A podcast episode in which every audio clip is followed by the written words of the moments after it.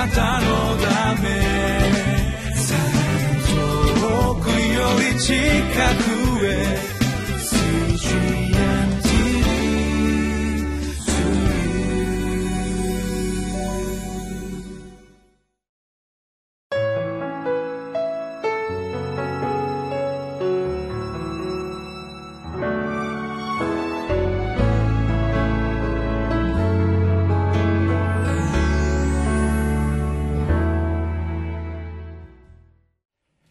皆さんこんにちは。ニューホープ千葉の牧師住谷です。今日も皆様と一緒に御言葉を見ていきたいと思います。今日26日はゼカリア書10章1節から12節を通しまして祈る日常に奇跡と回復があります。というテーマで見ていきたいと思います。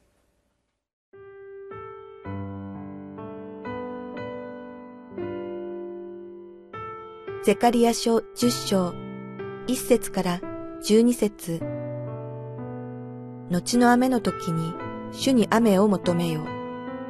主は稲光を作り、大雨を人々に与え、野の草をすべての人にくださる。テラフィムはつまらないことを喋り、占い師は偽りを見、夢見る者は虚しいことを語り、虚しい慰めを与えた。それゆえ、人々は羊のようにさまよい、羊飼いがいないので悩む。私の怒りは羊飼いたちに向かって燃える。私は親木を罰しよう。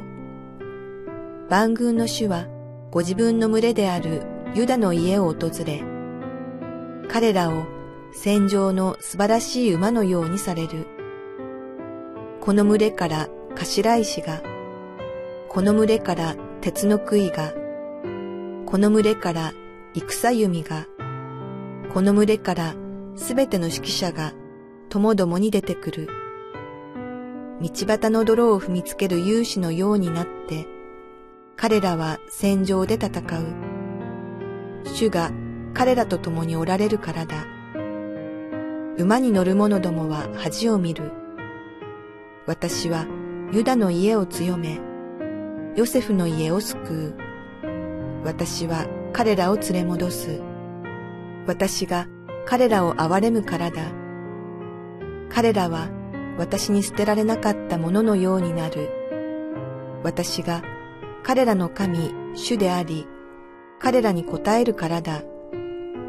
エフライムは勇士のようになり、その心は葡萄酒に酔ったように喜ぶ。彼らの子らは見て喜び、その心は主にあって大いに楽しむ。私は彼らに合図して彼らを集める。私が彼らをあがなったからだ。彼らは以前のように数が増える。私は彼らを国々の民の間にまき散らすが、彼らは遠くの国々で私を思い出し、その子らと共に生きながらえて帰ってくる。私は彼らをエジプトの地から連れ帰り、アッシリアから彼らを寄せ集める。私はギルアデの地とレバノンへ彼らを連れて行くが、そこも彼らには足りなくなる。彼らは苦難の海を渡り、海では波を打つ。彼らはナイル川のすべての淵を枯らす。アッシリアの誇りは低くされ、エジプトの杖は離れる。彼らの力は主にあり、彼らは主の名によって歩き回る。主の蜜げ。それでは早速一節から見ていきたいと思います。後の雨の時に主に雨を求めよ主は稲光を作り大雨を人々に与え野の草をすべての人にくださる。という場面ですね、えー、後の雨ということについてちょっとお話をさせていただきます。イスラエルの気候は日本の気候と全く反対のようですね、えー、寒気と雨季に分かれ春が4月秋が10月1ヶ月ずつしかないようですね、えー、春から寒気が、えー、始まるんですけども、えー、作物がまず、えー、この、えー、寒気の時に全て枯れてしまうようなんですね。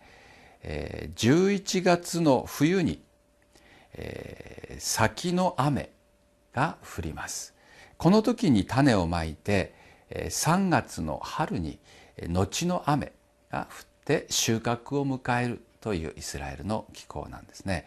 えー、後の雨の時に主に雨を求めよという意味はこの3月の春収穫の時の雨を神様に求めよという意味です。日本とかなり気候が違うその一つはですね非常に何て言うんですかね日本は緑がたくさんで雨が多い国なんですがイスラエルは全く違うようですね。砂漠が多くて天からの雨が降らない限り穀物の収穫を期待することが難しい。もっと言えば神様に完全に依存しなければ生活することができない。生活に必要なものが与えられないという環境文化であります。ではイスラエルの民はどうしたんでしょうか。神様を真剣に求めたんでしょうか？歴史は教えていますね。いいえ彼らは周りの民と同じように偶像を作り偶像に祝福を求めたりしました。それがまあ2節以降に、書かれてあるんですけれども偶像は雨を降らせることはできません。ですからそれに信頼しても彼らに必要なものを受けることはできません。むしろ神様の御手が上にあって彼らは裁かれてしまう、えー、そういう結末を迎えるわけなんですがさあ私たちに当てはめてみましょうか。私たちは日常生活の必要を何に求めているでしょうか。この世の方法ですか？それとも自分に都合のいい祝福を与えてくれる偶像に私たちは期待してるでしょうか？それとも生ける誠の神主でしょうか？神様はイスラエルのために約束の地カナンの地を用意されました。でもそこは先ほど言いましたように非常に狭い地域なんですけれども厳しい環境の場所でした。でも神様はそこに雨を降らせるという約束を与えてくださって彼らに祝福を約束した地なんですね。でもそのそのためには秘訣があります。神様に祈り求めなければならない。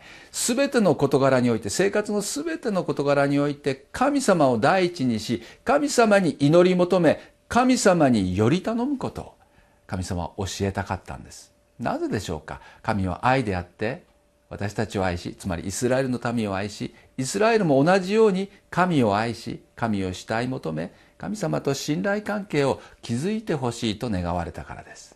そしてさらにそのご自身の民イスラエルを通して神は良い方であって神はどのように祝福することができるかということを全世界の人々に証ししたいと願ったんですね。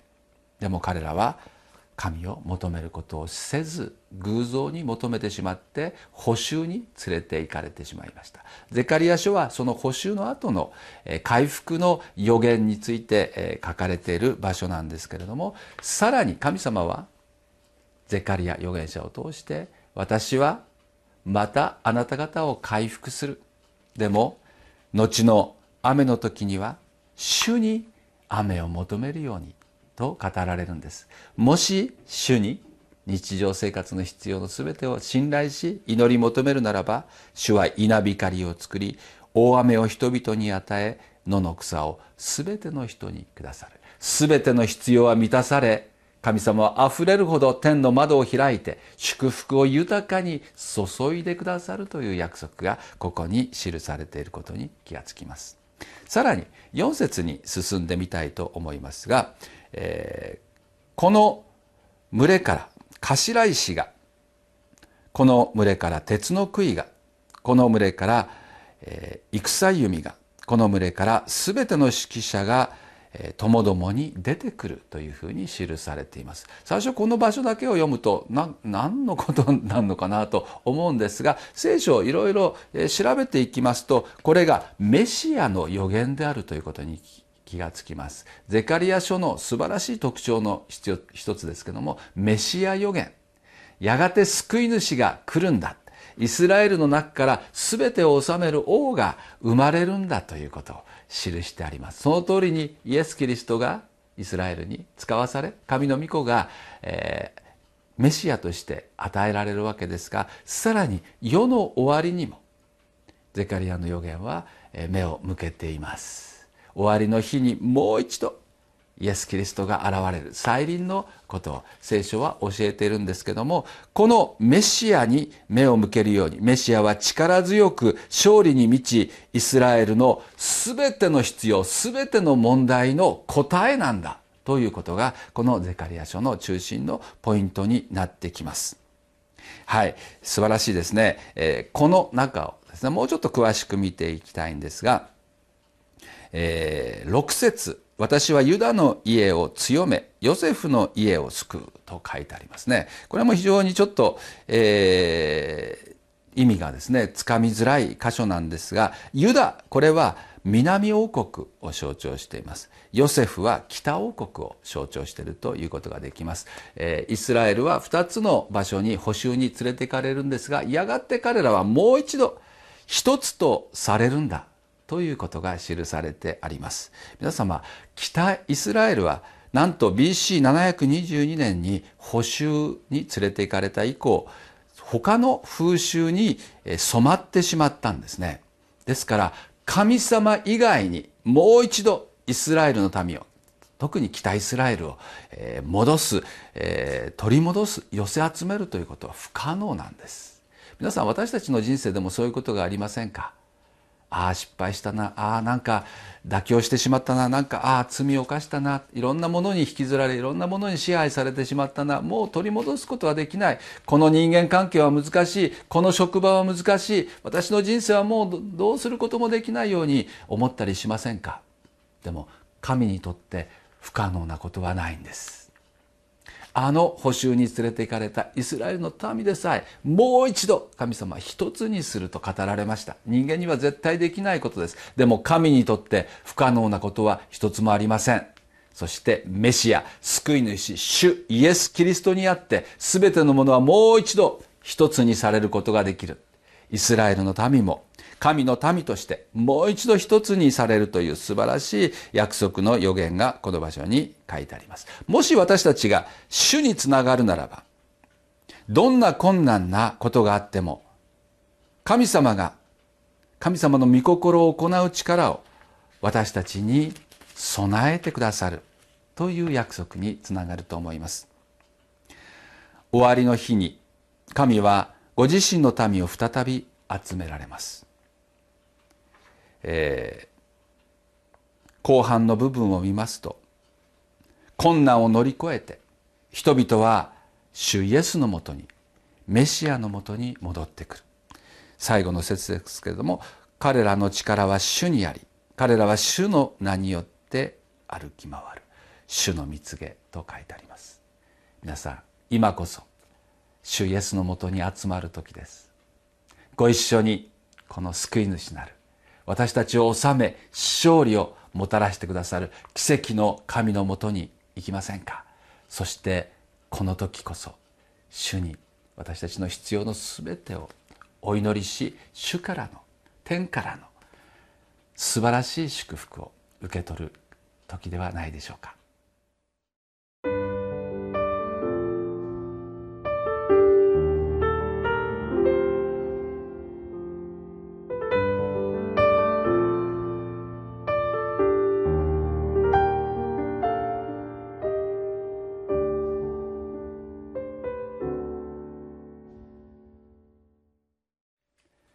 イスラエルの民は誠の神を忘れ離れ自分たちのために偶像を作りました。でも偶像の神は偽預言者は彼らの慰めにも助けにもなりませんでした。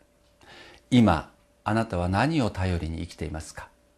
かつてのイスラエルの民のようにこの世のもの当てにならないものまた人間的な力をより頼んで歩んでいますか？